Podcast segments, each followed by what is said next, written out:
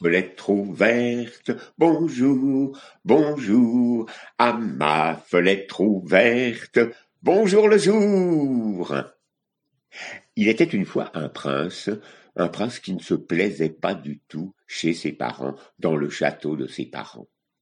Il avait envie de découvrir le vaste monde, alors un jour il a dit au revoir à ses parents et il est parti. Où aller? Il a dit on verra bien où me conduiront mes pas. Et puis, à la fin de la première journée, il a vu une maison, et c'était la maison d'un géant. il s'est assis à la porte pour se reposer, et puis il a vu dans la cour de la maison, il y avait des quilles, et puis il y avait une boule Oh, c'était une boule pour renverser ses quilles. Alors il a redressé toutes les quilles, et puis il a pris la boule et il a lancé la boule et ça faisait tomber les quilles, et puis il redressait les quilles, il relançait la boule. Ça faisait un bruit terrible, et en plus, comme il riait énormément, ça faisait un grand bruit. Le géant a sorti sa tête, a regardé, a vu cet homme ordinaire, ce petit bonhomme, qui était en plus en train de jouer avec ses quilles à lui. Mais donc, dis donc toi, qui t'a donné cette force-là pour renverser les quilles? Le prince l'a regardé, lui a dit mais parce que tu penses que tu es le seul à avoir des gros biceps de gros biscottos pour pouvoir lancer ça avec toute ta force? Mais moi, je fais ce que j'ai envie de faire. Le géant est sorti, quand il a vu toutes les quilles qui étaient par terre, il a dit Oh, ça, c'est un petit bonhomme qui doit être bien malin et qui a beaucoup de force. Dis donc, toi, au lieu de lancer les quilles, hein, au lieu de les renverser comme ça, tu ferais mieux d'aller me chercher la pomme de l'arbre de vie. Le prince a dit Mais pourquoi tu veux la pomme de l'arbre de vie? Parce que c'est ma fiancée. Ma fiancée, elle accepte de se marier avec moi si je lui rapporte une pomme de l'arbre de vie. Très bien, pourquoi pas? Je vais aller te la chercher. Oh, oh, oh, oh. Tu crois que c'est facile, ça? Moi, j'ai cherché partout. Et j'ai jamais réussi à trouver le jardin où il y avait l'arbre qui donnait la pomme de l'arbre de vie. Et puis, on m'a dit en plus que ce jardin, il était entouré d'un mur, d'un mur très très haut, et qu'en plus, il y avait des bêtes féroces qui étaient autour du mur et qui le protégeaient. Mais moi, a dit le prince, j'y arriverai. J'y arriverai. Laisse-moi partir, je te rapporterai une pomme de l'arbre de vie. Oh, mais attends. Tu ne sais pas tout, parce que quand bien même tu arriveras à ce jardin, quand bien même tu arriverais à escalader le mur, quand bien même tu repérerais le pommier qui donne les pommes de l'arbre de vie, mais sache que devant chaque pomme, il y a un anneau, et qu'il faut passer sa main dans l'anneau pour cueillir la pomme. Et ça, jamais personne ne l'a fait. Moi, j'y arriverai bien, a dit le prince. Et le prince est parti. Il a cherché pendant un temps, et puis il est arrivé. Il a trouvé le jardin où était le pommier.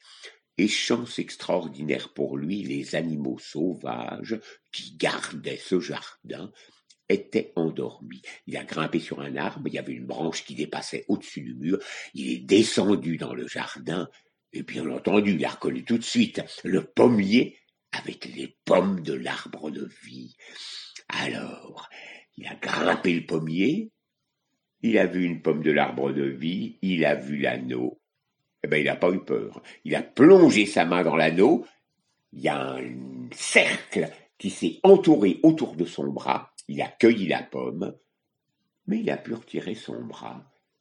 Et depuis qu'il avait ce cercle, cet anneau autour de son bras, il se sentait d'une force qui était presque décuplée, il se sentait beaucoup plus fort.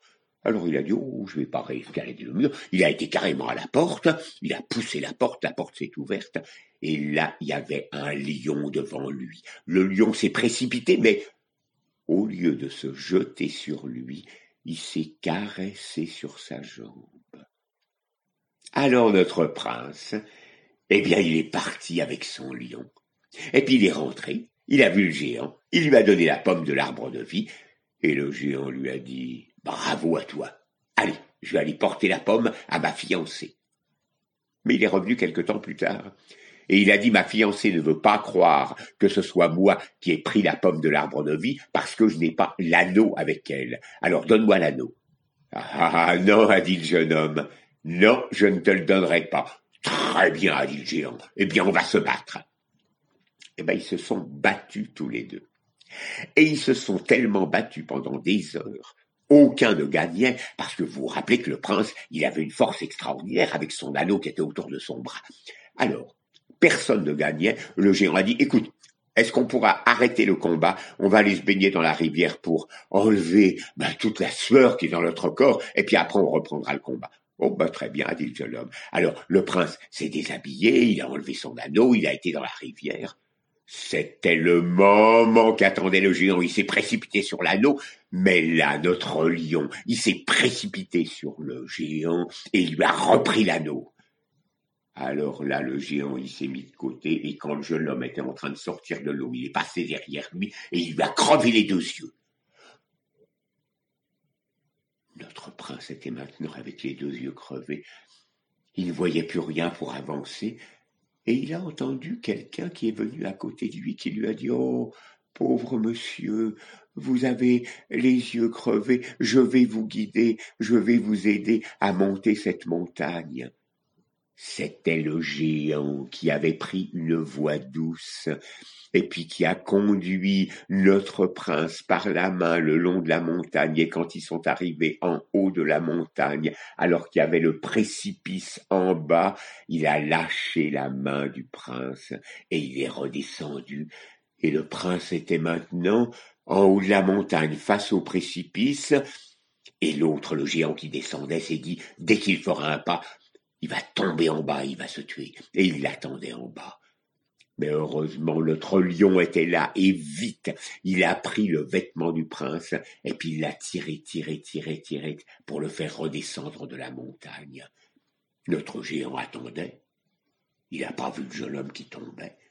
Et puis il l'a vu brusquement, qui était en bas, Oh, il est d'une force extraordinaire, celui-ci, a dit. Bon, je vais retourner près de lui. De nouveau, il lui a pris la main, il a fait la voix douce, il l'a conduit en haut de la montagne, mais là, quand ils sont arrivés en haut de la montagne, dès que le géant a lâché le jeune homme, le lion était là et a poussé le géant, et c'est lui qui est tombé le long de la falaise et qui s'est écrasé, mort en bas.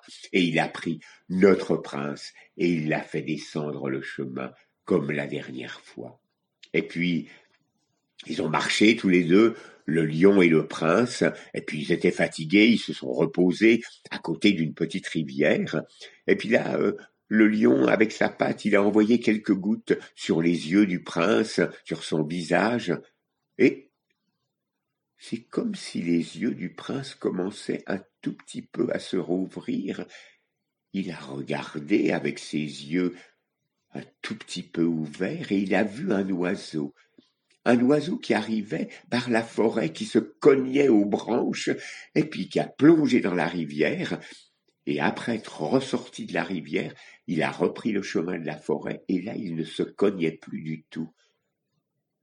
Le jeune homme en a déduit que la rivière était magique.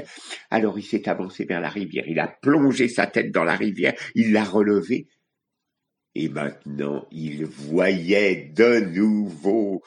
Alors il est reparti, il est reparti avec son lion et il a marché, marché, marché. Et il y avait un très beau château devant lui. Il s'est présenté à la porte du château, la porte était ouverte, et derrière il y avait une femme. Une femme dans des très beaux habits, ça devait être la princesse, mais Assez curieusement, elle avait une très très belle allure, elle se tenait très droite, elle avait une allure très très belle, mais elle avait le visage, les mains et le bas de ses jambes qu'on voyait tout fripé. La jeune fille lui a dit Est-ce que tu veux m'aider? Mais bien sûr, a dit le prince, qu'est-ce que je peux faire pour vous? Écoute, il faudra que tu restes pendant trois nuits dans la salle principale du château. Il y a des démons qui vont se jeter sur toi et qui vont te faire le plus grand mal possible. Mais toi, il ne faut pas que tu prononces un mot, il ne faut pas que tu te plaignes et qu'un son sorte de ta bouche. Et ainsi, si tu tiens trois jours, je serai délivré. Très bien, dit le jeune homme. Alors il a été dans la grande salle du château, et puis il y avait personne, ben, il s'est posé, et puis à minuit, il y a tout un tas de petits bonshommes, des petits diables qui sont rentrés, qui l'ont vu, mais qui ont fait comme s'il n'existait pas. Ils se sont mis à jouer aux cartes, à jouer à plein de choses.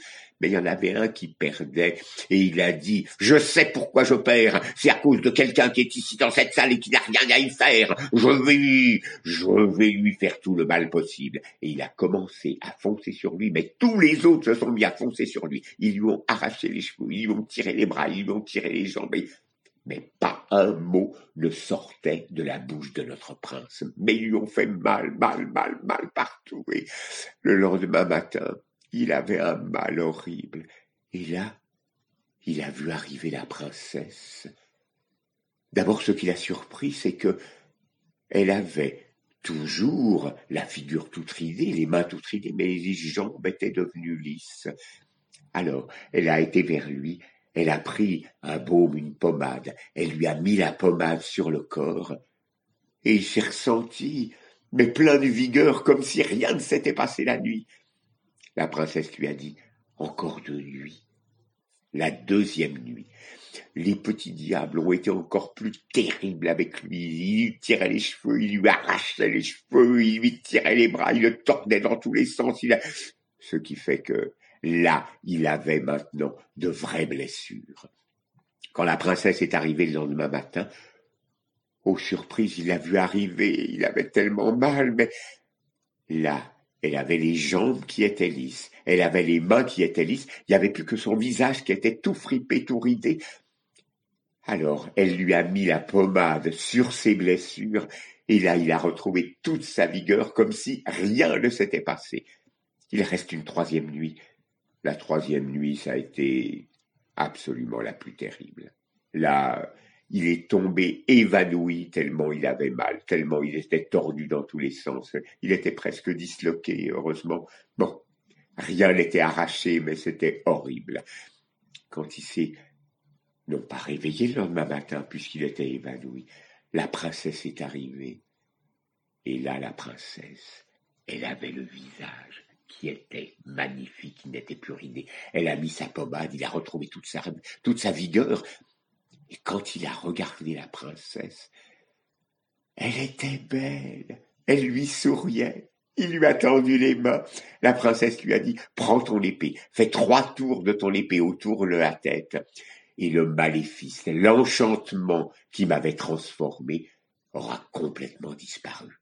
Et en effet, la vie est revenue dans le château.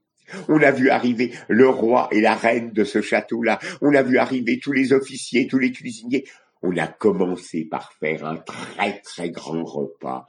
Et puis, l'après-midi, les noces ont eu lieu. Et puis, la princesse et le prince, tous deux fils de roi, se sont mariés et ont vécu une vie très heureuse. À demain.